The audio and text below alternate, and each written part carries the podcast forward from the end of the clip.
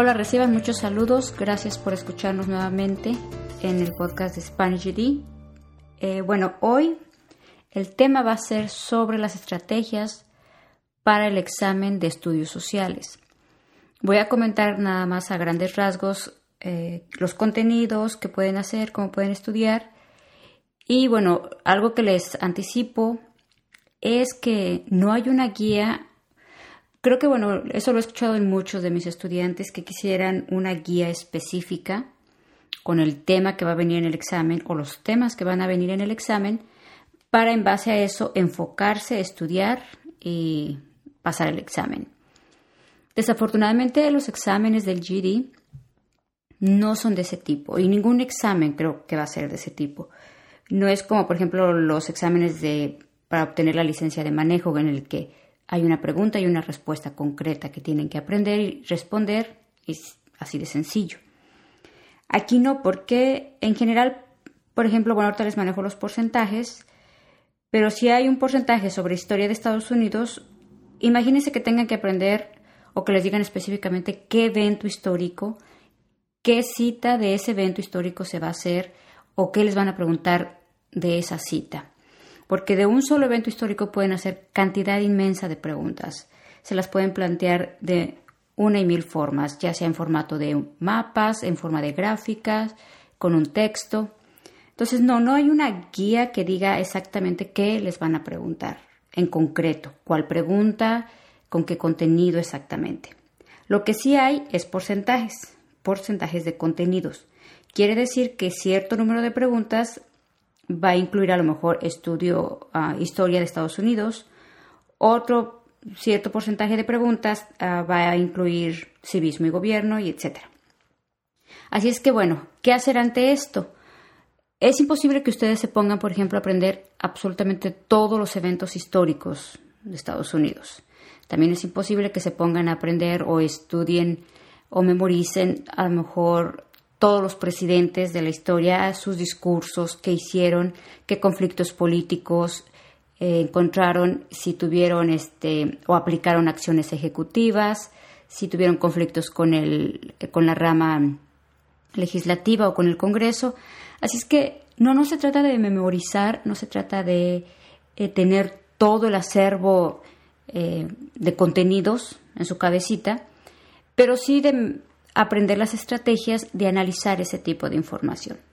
Y es un poquito de lo que vamos a hablar en este podcast, así es que estén atentos. voy a ir mencionando también los porcentajes, les decía. Y bueno, si están interesados, sigan escuchando. Si no, bueno, ya les dije de antemano de lo que vamos a hablar. Y si es decepcionante para algunos el que no haya una guía de pregunta y respuesta, pregunta y respuesta, pero bueno, no hay de otra que estudiar.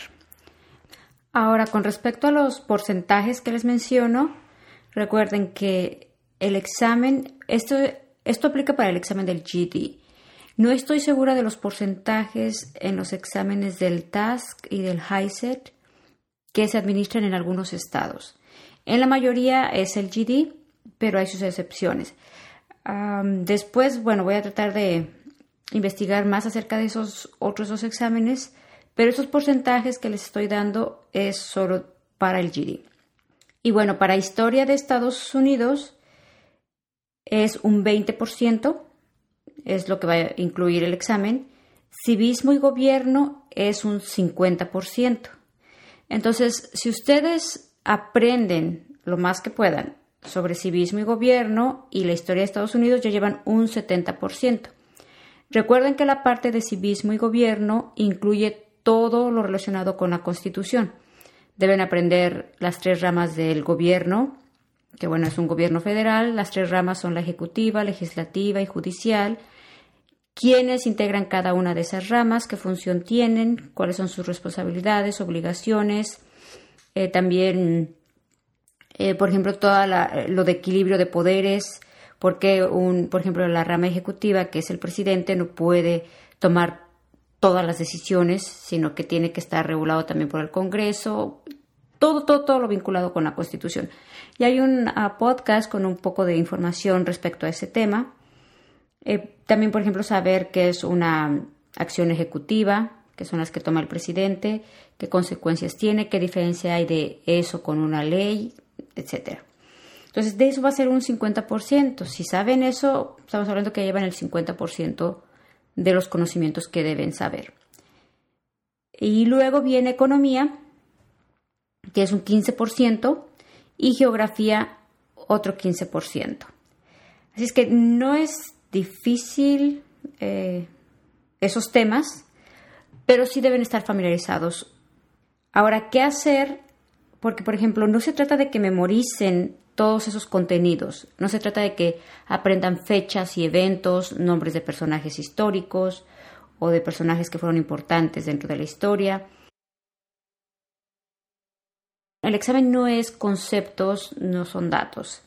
El examen, recuerden, es información que les dan, la cual ustedes deben interpretar, analizar, hacer las inferencias, llegar a las conclusiones necesarias para poder responder a la pregunta que les planteen.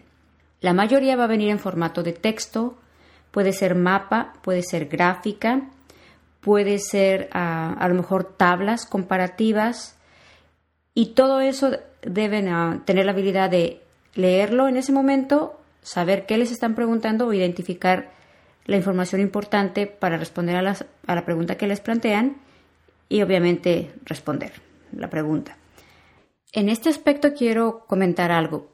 Primero, puede haber estudiantes que escuchen esto y digan, yo no sé nada de la historia de Estados Unidos, yo no sé nada de la Constitución, pero también puede haber estudiantes que aunque no tengan conocimientos muy generales de, todos esos temas o conocimientos específicos, tienen una muy buena habilidad de comprensión lectora y es muy probable que pasen.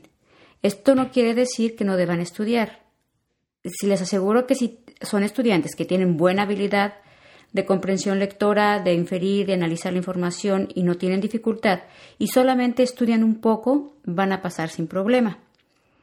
Por el contrario, hay muchos estudiantes que desafortunadamente, o en muchos casos es la mayoría, no tienen un nivel de comprensión lectora aceptable para, o digamos, el que se requiere para pasar. Ahí no hay que trabajar solamente los conocimientos, hay que trabajar las habilidades cognitivas o, habilidades que ustedes necesitan para entender los textos, para contestar. Si hay algún maestro que que me escucha algún estudiante que asiste a clases, pregunten a sus maestros sobre los exámenes de práctica viejos, del examen viejo, que este, por lo general, bueno, nosotros teníamos tres formas, creo que era la PA, PB, PD y no recuerdo la otra, pero son como folletitos o cuadernos de cada una de las materias. Yo esos los he encontrado muy útiles porque lo que he visto, y es una constante, que los estudiantes que sacan entre 500 o 550 puntos en esos exámenes tienen más facilidad para pasar el examen. Entonces, para mí es como un diagnóstico.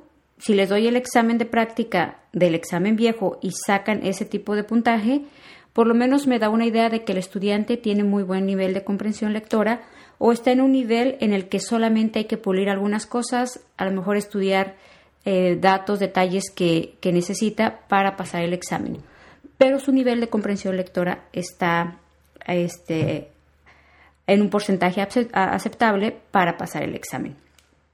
Ahora déjenme decirle, esto es en base a mi experiencia con las clases. Cuando, incluso en, las clases para el examen viejo, de un porcentaje quizás, digamos que es una clase de 15 estudiantes, solo dos estudiantes en promedio, exagerando, o a, lo mejor tres, van a tener ese nivel. Sé que para, puede ser ah, decepcionante para algunos, pero es la realidad. O sea, solamente pocos tienen ese nivel. Así es que, bueno, no hay cómo estudiar. O sea, no hay otra manera de pasar el examen si no mejoran su nivel de comprensión lectora. Y no va a ser nada más poniéndonos a leer y leer y leer y leer de manera desquiciada y, y sin entender al final. Ahorita voy a hablar de algunas estrategias que pueden hacer para tratar de mejorar ese nivel de comprensión lectora. Pero bueno, les planteo este panorama para que se den un poco idea qué tanto este, requieren estudiar, cada quien vaya autoevaluándose Y les digo, si tienen oportunidad de acceder también a esos exámenes, no solo los que pueden hacer en la página de gd.com y que cuestan 6 dólares cada uno, sino los otros del examen viejo son buena herramienta todavía para determinar el nivel de comprensión lectora de los estudiantes. Así es que bueno, ya determinando los porcentajes de cada, de, cada de los contenidos del examen de sociales, una estrategia para ir mejorando su nivel de comprensión lectora es autoevaluarse inmediatamente después de que leen algo. Por ejemplo, si se ponen a leer algún texto, muchos lo leen y se dan cuenta de que su mente sigue en blanco porque no entienden o a lo mejor llegan a entender solamente un 10%, un 20%, un 50%. Cuando ustedes lean cualquier texto histórico, ya sea de los libros del GD o cualquier otro libro, o en el Internet, planteense preguntas. Planteense, por ejemplo, de qué trata lo que están leyendo, qué personajes intervienen, si es que hay personajes, qué sucedió en ese evento, en qué época de la historia se dio. Y si pueden ubicar en qué época de la historia se dio, también traten de recordar o de asociar qué otros eventos se dieron en esa época. Obviamente el país, el lugar, la región donde se, se dio, qué sucedió, qué repercusiones tiene este evento o qué repercusiones tuvo, si es obviamente del pasado, ese evento en la historia, qué lo causó, qué es lo que causó esto, ese evento. Creo que esta ya la repetí. Otra puede ser qué palabras utiliza el texto que yo no conozco. ¿Qué datos destaca el texto? Datos pueden ser desde números, porcentajes, estadísticas, cualquier información eh, importante que esté destacando. ¿Qué datos no son importantes? Y aquí quizás puede entrar el hecho de que algunos estudiantes o a algunos se les facilita leer primero la pregunta, después se refieren al texto y ahí inmediatamente descartar la información que no necesitan, porque es posible que no necesiten cierta información. Ah, recuerdo uno de los libros que estábamos revisando presentaba un texto sobre la Revolución Rusa, los diferentes mandos y los líderes. Y yo en mi caso, yo soy honesta, tengo una gran dificultad para pronunciar los nombres extranjeros. Entonces, yo me doy cuenta que para mí mi estrategia es esquivar los nombres. O sea, además me voy y esquivo los nombres. Por ejemplo, de Rusia, el, al, que, al único que recuerdo y que conozco es Lenin, ¿no? Porque es un nombre más común, que fue uno de los líderes de Rusia. Y yo esquivo los nombres. Entonces, al momento de la pregunta, si los líderes de, esa, de ese evento histórico de la, del texto que se estaba analizando no vienen en las preguntas, yo ni pierdo el tiempo ni me molesto en, en entender los nombres. Ese es mi caso. Pero ustedes pueden ver qué estrategias o qué información no va a ser necesaria y a lo mejor no perder mucho tiempo en esa. Pero ese tipo de habilidades se van desarrollando con el tiempo, con la práctica. No lo van a hacer de la noche a la mañana. Dentro de las preguntas que venimos diciendo o que les vengo diciendo, entonces es también evitar o esquivar información que no necesitan. Y ya después de que leyeron, también a preguntarse qué entendí. Y lo más importante, ¿lo puedo explicar? Y si lo que entendí o lo que no entendí ah, me confunde aún más, bueno, tengo que empezar a estudiar sobre ese evento, empezar a conocer sobre ese tema. Y ahí entra también el vocabulario, porque si hay palabras que se utilizan en el texto que no tengo ni idea y justo esa palabra es la que va relacionada con la pregunta, nos acaban porque no entendemos. Al final no hay, hay cero comprensión. Cada texto que ustedes lean, no importa la extensión o lo largo que sea, váyanse planteándose ese tipo de preguntas de, análisis. Y aquí me, viene a la mente una, una foto, en una ocasión vi una foto en, en Twitter, creo, pero esa foto planteaba porcentajes de, qué tanto aprendemos. Y a la lectura le daban un 10%, que supuestamente, bueno, aprendemos eh, leyendo un 10%. Yo ahí aumentaría que depende qué tipo de lectura se haga y depende qué actividades didácticas y académicas se hagan en base a la lectura.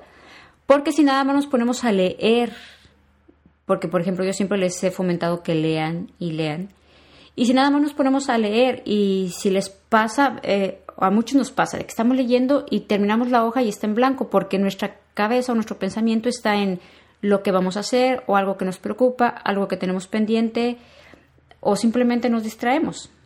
Entonces, no es nada más aparentemente el estar leyendo y el tener el libro en la mano. Es hacer la tarea de, o, hacernos nosotros a la tarea de tomar notas, de tomar los apuntes, de hacer una síntesis, un resumen, de poder elaborar a lo mejor un mapa conceptual. Un mapa conceptual es poner las palabras importantes y o los eventos importantes, por ejemplo, y describirlos, o los personajes importantes y describir qué papel jugaron en ese evento histórico. Y es tarea, realmente toma tiempo, toma esfuerzo. Y eso es lo que muchas veces no queremos hacer. El sentarnos, el ponerme a escribir, el dedicarle tiempo y el poner a trabajar nuestra cabecita, porque curiosamente es a lo que le rehuimos muchos, ¿no? Y yo no sé si es, pues nos, me imagino que es parte de la defensa, ¿no? Cognitiva de decir, no, no me quiero, eh, no me quiero esforzar en esa parte y no lo hacemos consciente. Es porque, bueno, quizás nuestro cerebro al final busca las estrategias más fáciles para no eh, gastar mucha energía o no esforzarse demasiado.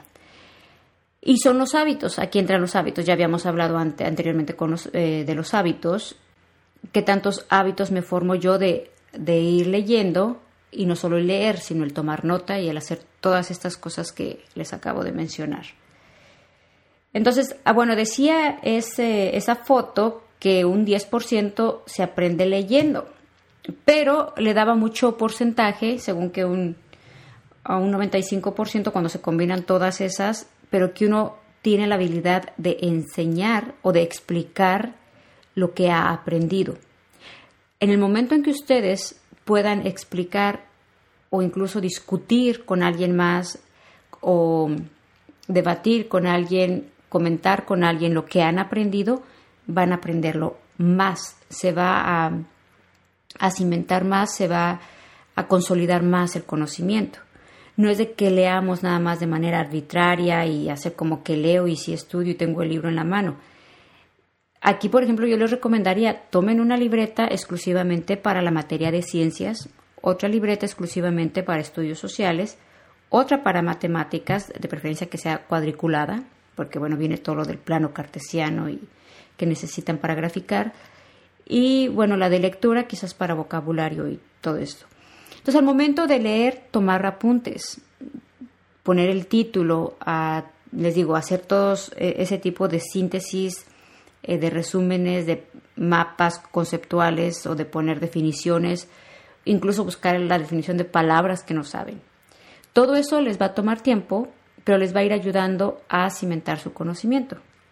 Otra alternativa, por supuesto, son los exámenes de práctica. Muchos de ellos vienen en los libros pero yo mi consejo es que no traten de memorizar esas preguntas. Hay estudiantes que incluso copian los exámenes que venden en el gd.com eh, o les sacan fotos o hacen y tratan de memorizarlos y, repiten la pregunta y están así como que queriendo asimilar todo lo que viene ahí.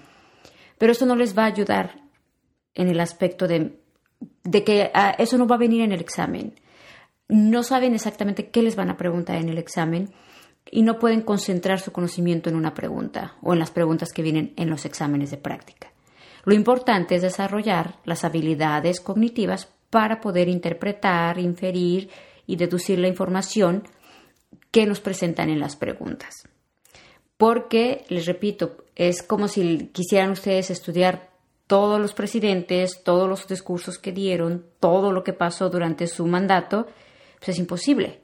No sabemos de cuál presidente les van a, este, plantear las preguntas o con respecto a cuál presidente. Puede ser incluso de Obama. Creo que eh, a una de mis estudiantes les vino algo, algo relacionado con Obama, que ahorita está en función. Entonces, em, sí les van a ayudar mucho las preguntas de práctica, pero no para que se pongan a memorizarlas. Es para que analicen o, para que las contesten y vean qué tanta capacidad de análisis o de, este, mm, comprensión lectora tienen. Así es que esa es otra herramienta, por supuesto, nada más les digo, no traten de memorizarla. O hay algunos que van a hacer el examen y dicen, bueno, para ver qué viene y para ver cómo me va. Y resulta que mm, a lo mejor fue cuando les tocó el ensayo de Nixon, un tiempo estuvo presente lo del examen en, en el examen algo relacionado con Nixon, se ponen a estudiar eso. Cuando van nuevamente a hacer el examen, es un examen completamente diferente, con preguntas diferentes, con contenidos diferentes.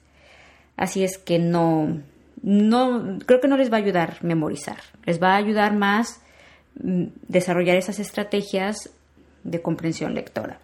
Y bueno, en el examen las preguntas se las van a plantear en forma de texto, obviamente, en forma de mapas, y aquí ya les había mencionado, creo, eh, los tipos de mapas que son los mapas políticos, geográficos, pueden ser meteorológicos, Pueden ser mapas informativos, pueden ser mapas históricos. También puede ser mapas que incluyan, no sé, información de la latitud, de la longitud, de la altitud. Por ejemplo, la latitud se mide de norte a sur y es a partir del Ecuador. Hagan de cuenta que ustedes tienen un mapa enfrente de ustedes y la distancia que hay, por ejemplo, del Ecuador hacia el norte, en el Ecuador es la latitud cero se mide por grados. Y mientras más va avanzando hacia el norte es, es por grados, entonces va avanzando si son 15 grados, la distancia va hacia el norte, entonces la latitud va a ser norte o sur. Entonces, del Ecuador, que es la línea que divide la Tierra, que pasa por el país del Ecuador, de hecho, hacia abajo es la latitud sur. Y hacia el norte, del Ecuador hacia arriba, hacia el norte, es latitud norte. Eso es bueno, nada más para que poquito ubiquen lo de mapas. Eh, con respecto a la longitud, la longitud se mide de este a oeste y también es en grados. Pero en este caso, la línea divisoria es el meridiano de Greenwich, que atraviesa justo en Inglaterra. No sé si es una ciudad o un pueblo, pero antes Greenwich era donde se encontraba el, un sem, ya, ya iba a decir semáforo, un faro que era el que guiaba los barcos para navegar. Y ese era el centro, o el, no el centro, era el punto de referencia para poder medir los grados de cómo viajaban los, o los barcos o los, este, y determinar la posición en la que viajaban y hacia dónde viajaban. Entonces ustedes dividen a lo largo la Tierra, o bueno, un mapa, se va a medir lo que es longitud este, que si ven el mapa de enfrente es hacia su izquierda, si ven el mapa de enfrente, hacia su derecha va a estar el oeste. Y también se miden por grados. Después de los grados siguen minutos y segundos, si me parece. Pero por lo general van a ser los grados. Y también, bueno, un mapa está la altitud. Por ejemplo, puede haber un mapa en el que les muestren la altitud de una montaña, que eso se mide a partir del nivel del mar.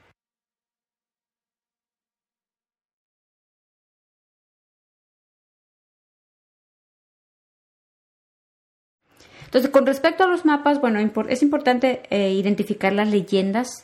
Todos los mapas tienen un cuadrito pequeño en el que se dice de qué se trata el mapa o los símbolos que se usan en el mapa, que pueden ser de carreteras, puede ser de ciudades, puede ser sobre población, cantidad de cosas. Entonces, si pueden tratar de revisar mapas, interpretar los más mapas que puedan y de todo tipo, les va a ayudar. Nunca descuiden leer los títulos de los mapas. las leyendas que están a veces en la parte de abajo del mapa, todo lo que esté dentro del mapa, los cuadritos, la información que les den, eh, porque eso les va a ayudar. Y obviamente la pregunta va a estar relacionada con el mapa. Y les digo, puede ser mapas de cualquier tipo. El examen también va a venir con gráficas y las gráficas, también aquí es importante, las leyendas y mucho, mucho aquí fijarse en la columna que esté a la izquierda, este, de manera vertical, o en la parte de abajo de manera horizontal. Casi siempre están así, aunque pueden variar. Puede haber gráficas circulares, de barras, lineales. Y aquí, bueno, pueden plantearles también mucha, mucha información, porque toda la información que existe se puede graficar. Así es que tienen que identificar de qué, qué información se habla, qué datos están analizando, eh, bajo qué rublos, si, si es porcentajes, si son, por ejemplo, si son cantidades, si están representadas en miles, en millones, en cienes, lo más que puedan trabajar con gráficas es importante. Y esto de las gráficas es parte del área de matemáticas que se va a evaluar en el examen de estudios sociales. Porque recuerden que también, tanto en ciencias como en, estudios sociales, les van a evaluar la parte de matemáticas.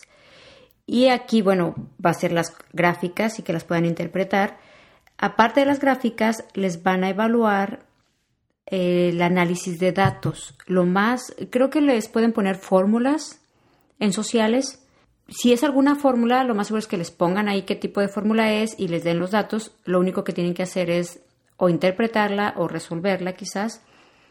También les van a evaluar estadística, que es el estudio. Bueno, aquí tienen que aprender a obtener la media, que es el promedio, lo conocemos por promedio, pero aquí le dicen media, la mediana y la moda.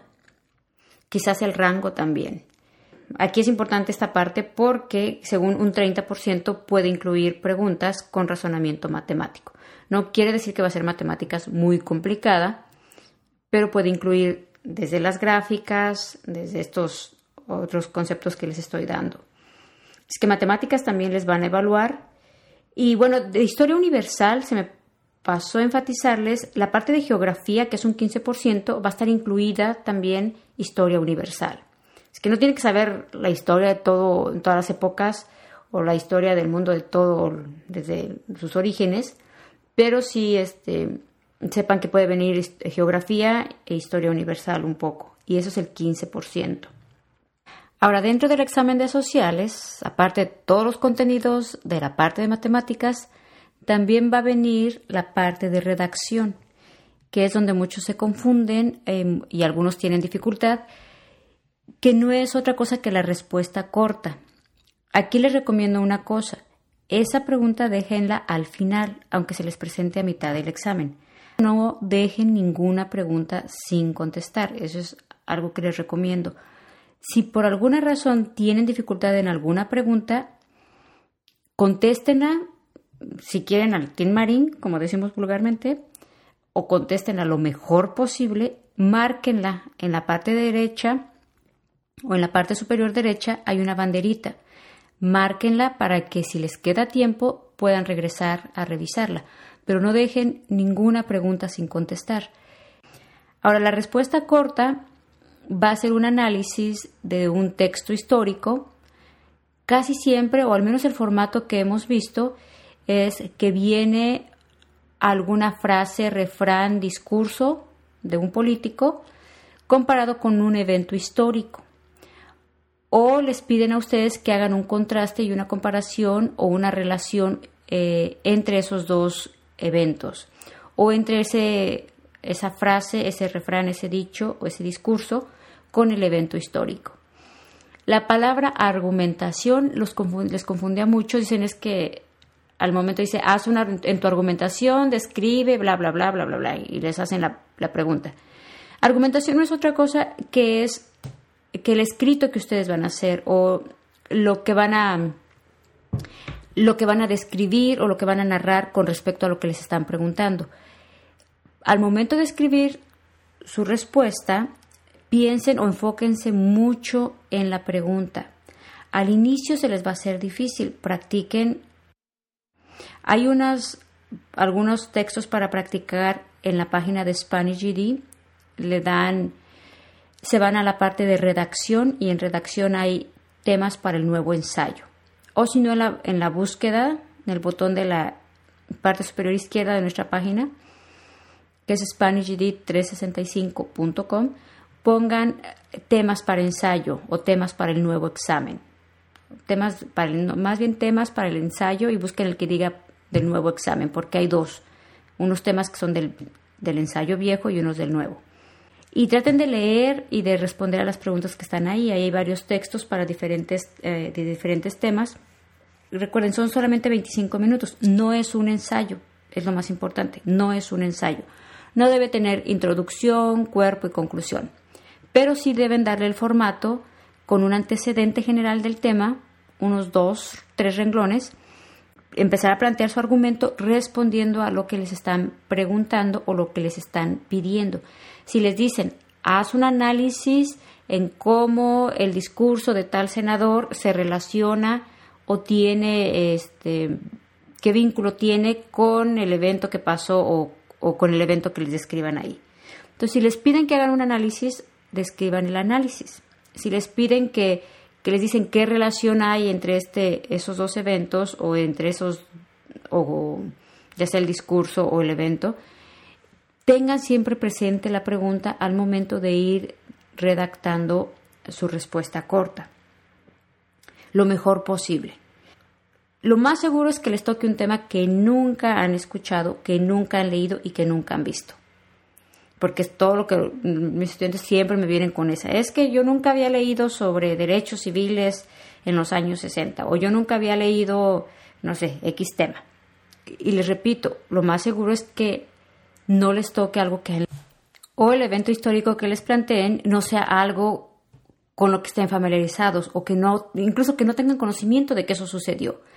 Pero todos los eventos históricos tienen algo en común o tienen, eh, en general, tiene que ver con temas de estudios sociales.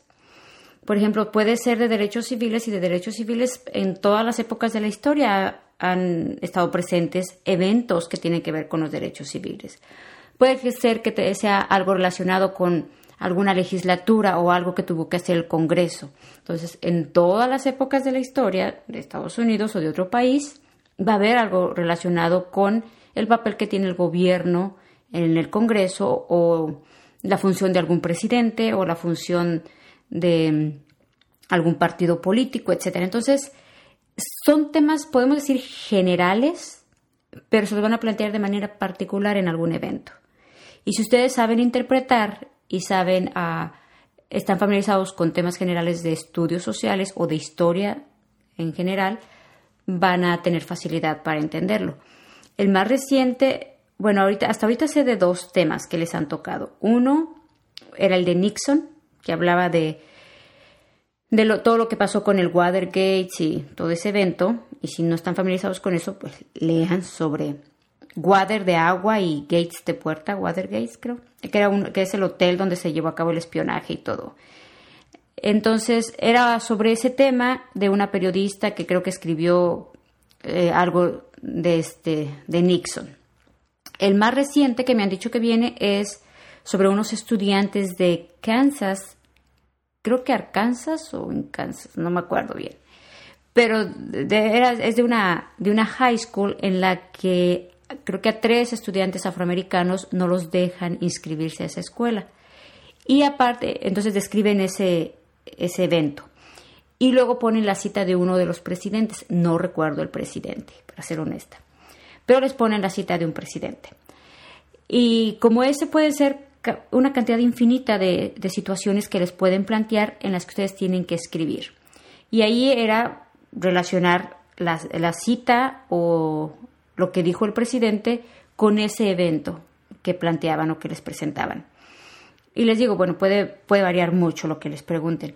Enfóquense siempre en la pregunta y simplemente no se trata de que repitan lo que está escrito, sino que hagan el análisis vean qué puntos de, coincidencia tienen, en qué coinciden las preguntas que les planteé con anterioridad, qué mensaje se da, cuál es el objetivo, con qué finalidad, y hagan todo el análisis, análisis es descomponer todas las partes del texto y decir, bueno, esto, a esta conclusión se puede llegar, porque lo que pasa es que muchos piensan que la respuesta corta es una síntesis, un resumen, y no necesariamente. La respuesta corta es enfocarse en lo que les están pidiendo en la pregunta. Si les dicen, plantea tu análisis, hagan un análisis. Si les dicen, elabora un argumento de cuál es la relación de este y esto o de estos dos eventos, tienen que elaborar un argumento. Y les digo, el argumento no es otra cosa que identificar los elementos que hay y el vínculo que puede haber o el contraste o la relación o las consecuencias, o si uno fue consecuencia de otro, si uno provocó otro, etcétera. Entonces, mm, es un poco más difícil porque no sabemos qué texto, o no estoy hablando de un texto en particular, pero traten de responder lo mejor posible. Solamente van a tener 25 minutos no más. Ahí les van a revisar, por supuesto, ortografía, les van a revisar el uso de evidencias, que ustedes usen evidencia del texto para respaldar lo que ustedes están diciendo. Por ejemplo, si dicen que fue malo por, por alguna razón, tienen que dar los elementos que les presenten en el texto. Si dicen que hubo ventajas o que hubo abuso o que hubo abuso de derechos civiles o lo que quieran, tienen que presentar las evidencias que estén en el texto. No solamente vamos a hablar de lo que a nosotros se nos ocurra, debemos usar las pruebas, los eh, datos, la información que nos presentan en el texto, sin copiarla. Hay que parafrasear. Ya en otro podcast creo que hablamos un poquito de lo que es parafrasear.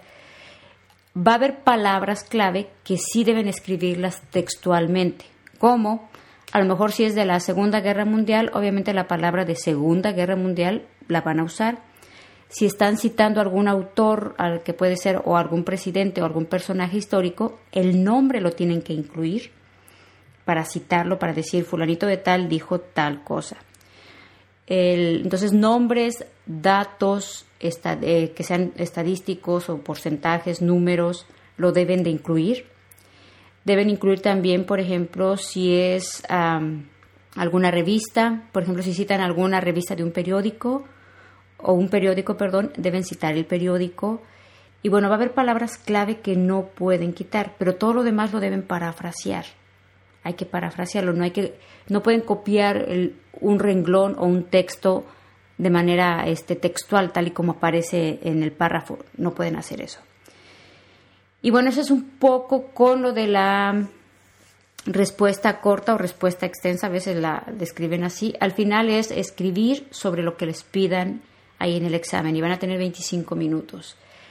Han dicho que es posible que pasen el examen si en esa respuesta les va mal o que no les dé ningún punto, eh, posiblemente, pero deben de contestar un buen porcentaje de preguntas de las de opción múltiple y de las que les planteen bien. No se confíen, yo diría que hagan lo mejor tanto en las preguntas de opción múltiple como en la escrita, como en la sección de matemáticas que venga, para tratar de sacar el mayor puntaje posible. Eh, recuerden que en, la este de la parte de redacción o lo que tienen que escribir, también les van a evaluar la ortografía, acentos.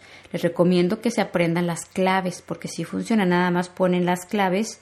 Esas también están en la página web, en la sección de recursos. Si van a la sección de recursos, váyanse hasta la parte de abajo y hay unos numeritos porque hay diferentes ventanas. Entonces ahí busquen la función del, del teclado para escribir las, las letras, que sobre todo son acentos, la ñ, o después se las, bueno, déjenlas busco rapidito aquí y se las digo para que las anoten y las tengan presentes. Si se es más fácil que se las aprendan porque varias de ellas van nada más en orden consecutivo, sobre todo los acentos. Voy a empezar con la A, para escribir la A con acento solamente presiona la tecla Alt más 160. Para escribir la I con acento es Alt más 161. Luego Alt, la tecla Alt más 162 es la O con acento. Alt más 163 es la U con acento. Y la Alt más 164 es la ñ. Nos falta la E, que sería Alt 130. Con que se aprendan esas, ya tienen las vocales con todos los acentos, del 160 al 164. La única que no va en secuencia es el 130, que es para la E. De ahí, si quieren escribir el signo de interrogación para abrir, porque en español sí lo usamos, escriben es la tecla Alt más 168. Estos números que les estoy dando son de la parte derecha del teclado, no los que están en la parte superior del teclado principal. Debe ser la parte derecha. Entonces van a presionar la tecla Alt y sin soltarla van a escribir esos números.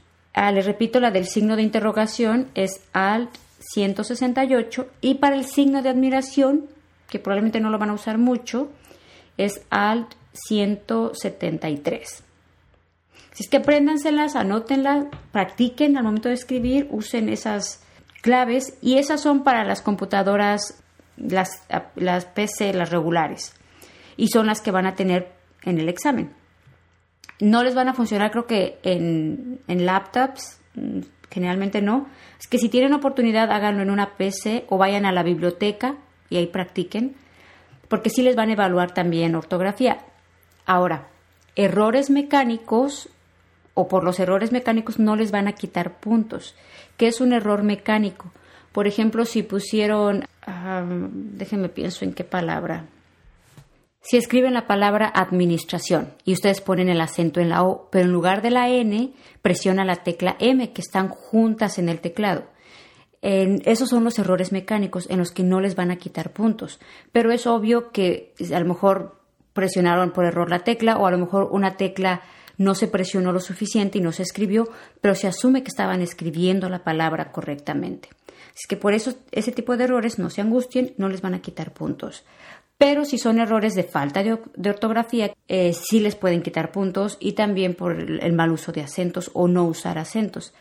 Aunque, les repito, He tenido estudiantes, un estudiante me dijo que no puso nada de acentos en el examen de lectura del ensayo, porque el ensayo ya es otra, y ella pasó el examen. Pero lo más seguro es que en todas las otras preguntas les fue bien y que el puntaje o el porcentaje que le descontaron por no escribir acentos no afectó porque tuvo suficientemente, o suficientes puntos para sacar un buen o para pasarlo. Bueno, no se angustien tanto, pero vean todos esos puntos que tienen que cuidar, que estudiar y estudien diario.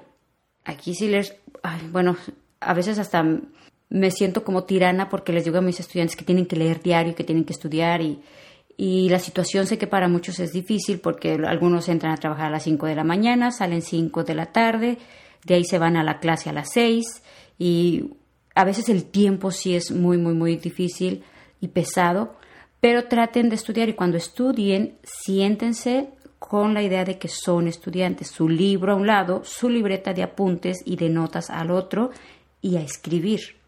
No se trata nada más de leer y de ponerse a, este, a lo mejor a, hacer puros exámenes de práctica y de práctica. También escriban, porque ese es otro proceso en el que están asimilando la información. Discutan con algún compañero el tema o comenten los temas que estudien o con la familia, porque eso les va a ayudar asimilar mejor el conocimiento. También la ventaja que está en sociales, que no les mencioné, vean documentales, vean películas de historia. A veces es más fácil que nos despierte el interés de algún tema histórico si vemos una película. Y se, se va, este, nos va ayudando a entender mejor.